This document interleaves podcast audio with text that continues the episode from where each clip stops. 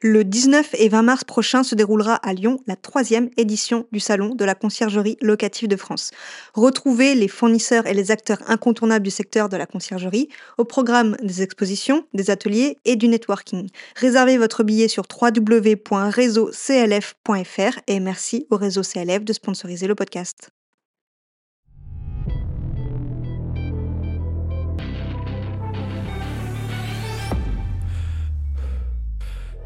Tu as envie de bâtir une conciergerie à succès Tu es au bon endroit.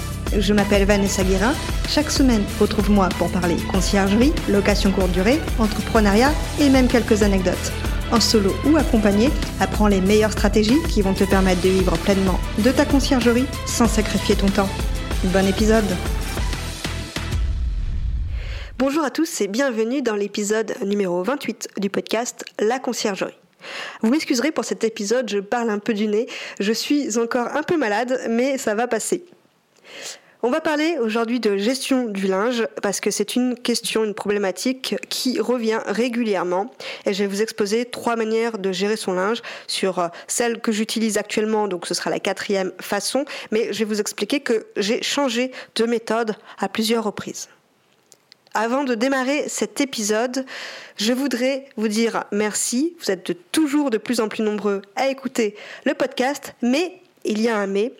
Ces derniers temps, il n'y a plus d'avis sur le podcast. Je sais que vous êtes plus à l'écouter sur Spotify que sur Apple Podcast.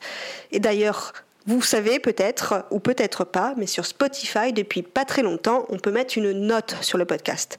Et je vous remercierai infiniment si vous pouviez mettre une note sur Spotify si vous ne l'avez pas déjà fait, parce que vous ne le savez pas, mais ça m'aide beaucoup à gagner en visibilité et ça me motive encore plus quand je vois qu'il ben, y a de plus en plus de monde qui écoute le podcast. Donc prenez 30 secondes à la fin de cet épisode pour mettre une note, ou même tout de suite si vous pensez oublier, ça me fera beaucoup plaisir. Rentrons dans le vif du sujet, comme j'aime bien le dire à chaque épisode. On va tout de suite parler de la première méthode et euh, c'est une méthode que je n'ai pas utilisée mais je vois beaucoup dans des groupes de conciergerie des personnes qui euh, commencent comme ça. Des exploitants de conciergerie qui décident de commencer comme ça. Et c'est vrai que c'est une manière pour démarrer mais par la suite ça ne fonctionnera pas. On va voir pourquoi.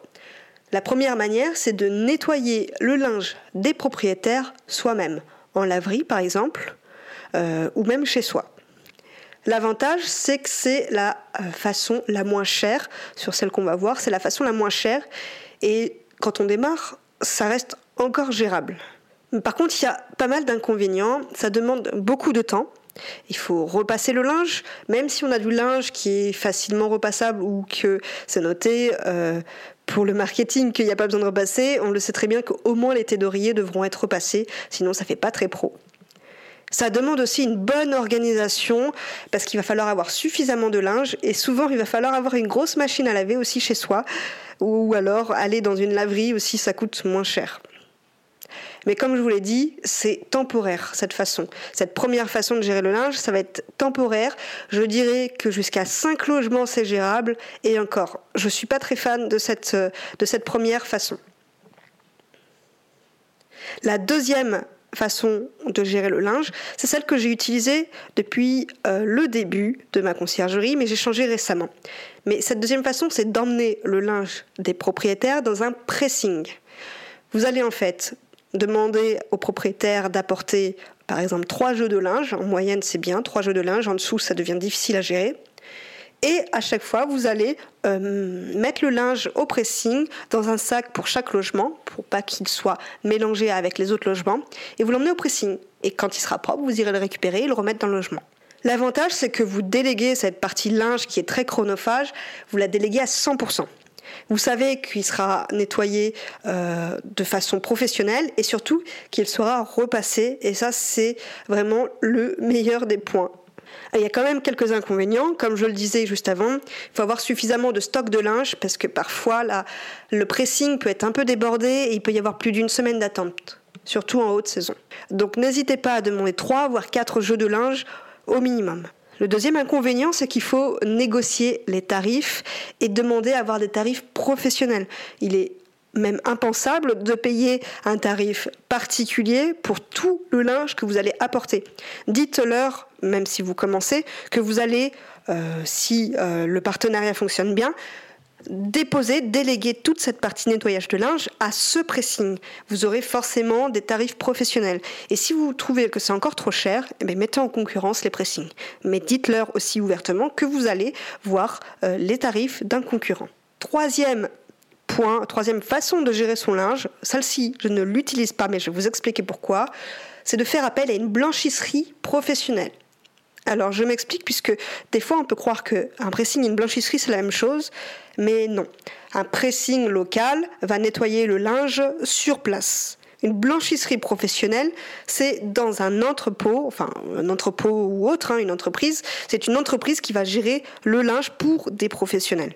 L'avantage, c'est qu'ils proposent souvent du linge en location et c'est du linge de qualité hôtelière. Du coup, euh, le deuxième avantage qui en découle, c'est qu'il n'y a pas de souci de stock. Vous aurez toujours du linge. Par contre, il y a pas mal d'inconvénients à cette troisième façon de gérer. Il va falloir un local unique où déposer le linge. Parce que la blanchisserie ne va pas déposer le linge dans chaque logement, il va déposer le linge, s'il vous le dépose d'ailleurs, à un seul et unique endroit. De ce fait, les logements doivent être dans un périmètre assez restreint. Vous ne pouvez pas être dans plusieurs villes à la fois, à moins que vous trouviez un local vraiment central. Mais là, il faudra euh, convaincre vos aides ménagères de venir à ce local à chaque fois. L'autre inconvénient, c'est qu'il faut beaucoup de chambres, parce qu'ils appellent ça des chambres et non des logements, pour que les blanchisseries professionnelles acceptent de travailler avec vous. Je pense notamment à l'entreprise de blanchisserie la plus connue dans le milieu hôtelier, c'est Elis, E-L-I-S. J'ai moi-même voulu les contacter, c'est pour ça que je ne travaille pas avec eux, puisqu'ils m'ont dit qu'ils ne travaillaient pas dans ma zone, tout simplement. Et c'est donc un inconvénient si vous n'êtes pas dans une grande ville ou si vous n'avez pas beaucoup de chambres. Le dernier inconvénient tout de même, c'est que les contrats sont souvent engageants sur une durée assez longue et euh, vous, c'est vraiment un contrat qui est onéreux euh, avec euh, des minimums, avec des ruptures qui demandent un paiement. Enfin bref, il y a plein de conditions donc ça peut être bien, mais quand vous avez beaucoup de logements et que vous êtes dans une zone qu'ils desservent. Voilà, donc on a vu trois façons de gérer le linge, et moi je vais vous exposer ma façon de gérer le linge depuis peu. J'ai changé de logistique, de logistique pourquoi? Eh bien parce que actuellement, enfin actuellement juste avant, je gérais le linge euh, des propriétaires que j'emmenais au pressing. Or sur tous les nouveaux logements, le linge que je récupère sur les logements déjà existants mais que je récupère en gestion, euh, le linge est abîmé parce qu'il a été utilisé plusieurs fois et sur tous les logements que je gère depuis trois ans, il s'est vite usé et euh, les couleurs sont ternes. Bref, euh, il y a du linge qui a été perdu, il y a du linge qui a été abîmé, donc il faut renouveler. Donc ce que j'ai imposé, imposé pour les nouveaux logements, je n'ai pas imposé ça aux clients actuels, je leur ai proposé, mais pour les nouveaux logements, j'ai acheté du linge de qualité hôtelière, que je, le, que je loue au propriétaire. Je le fais toujours nettoyer au pressing local, mais par contre, j'ai suffisamment de stock puisque je j'uniformise, j'uniformise, ça se dit? On va dire que ça se dit, j'uniformise la qualité du linge. Donc si un jour je me retrouve euh, dans un logement comme j'avais pu avoir avant euh, avec le linge des propriétaires, il me manque deux thés, on ne sait pas pourquoi, là, ce ne sera plus possible puisque j'aurai euh, deux thés que j'utiliserai pour que j'avais l'intention d'utiliser pour un autre logement que je peux utiliser pour le logement en question. Donc pas de problème de stock si j'en commande bien sûr suffisamment. Il n'y a pas de perte de linge des propriétaires et ça c'est un gros plus parce que euh, c'est stressant de se demander où est passé le linge. On ne sait pas si c'est le pressing qui l'a perdu, ou si c'est l'aide ménagère qui l'a perdu, ou si c'est le client qui l'a perdu, enfin qui l'a volé du coup. Le dernier avantage de euh, cette manière de gérer le linge, c'est que le linge de qualité hôtelière va durer sur le temps, il ne sera pas terne puisqu'on prend du blanc, et il sera facilement nettoyable. Il y a tout de même des inconvénients, comme euh, les trois façons précédentes qu'on a vues. Il faut tout de même un gros budget pour l'achat de linge. Euh, ça, ça se compte en plusieurs milliers d'euros. L'autre inconvénient, c'est que le pressing me demande d'étiqueter tout le linge, mais que ce soit le linge du propriétaire ou le linge que je loue, de toute manière, il me le demandait. Et le deuxième, le troisième inconvénient, euh, c'est que j'ai euh, demandé à mes clients actuels s'ils voulaient passer sur cette location de linge. Forcément, ça a un coût supplémentaire pour eux, donc ils sont un peu réfractaires. Il faut que j'arrive à les convaincre que ils vont y gagner sur le long terme. Voilà, donc du coup, vous avez quatre manières de gérer le linge. À vous de décider ce que vous voulez mettre en place dans votre conciergerie. Sachez que de toute manière, vous allez forcément changer de façon de gérer le linge à un moment ou à un autre. Ça dépendra en fait du nombre de logements, de comment vous allez développer votre conciergerie. Je vous rappelle que tous les lundis, je sors une newsletter avec beaucoup d'infos. C'est la nouvelle version de la newsletter où je vous partage ben, l'épisode de la semaine. Ça, euh, ok, vous le, voyez si vous êtes fidèle au podcast. Mais je vous partage aussi un outil, un équipement que j'utilise au sein de ma conciergerie et je vous explique pourquoi je l'approuve. Je vous parle d'un bon plan que j'ai pu négocier euh, avec des partenaires, euh, une offre que je propose aussi et pas mal d'actualités et d'autres choses. Des fois même, j'ai besoin de votre aide je vous pose une question et vous pouvez tout simplement répondre à la newsletter. Voilà, c'était tout pour cet épisode de la semaine, l'épisode 28.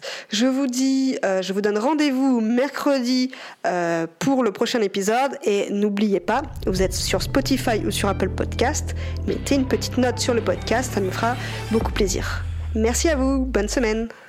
Et pas si vite, tu as apprécié cet épisode tu peux le partager à ton entourage ou encore mieux, laisser un avis 5 étoiles sur ta plateforme d'écoute préférée et un commentaire. Je te dis à bientôt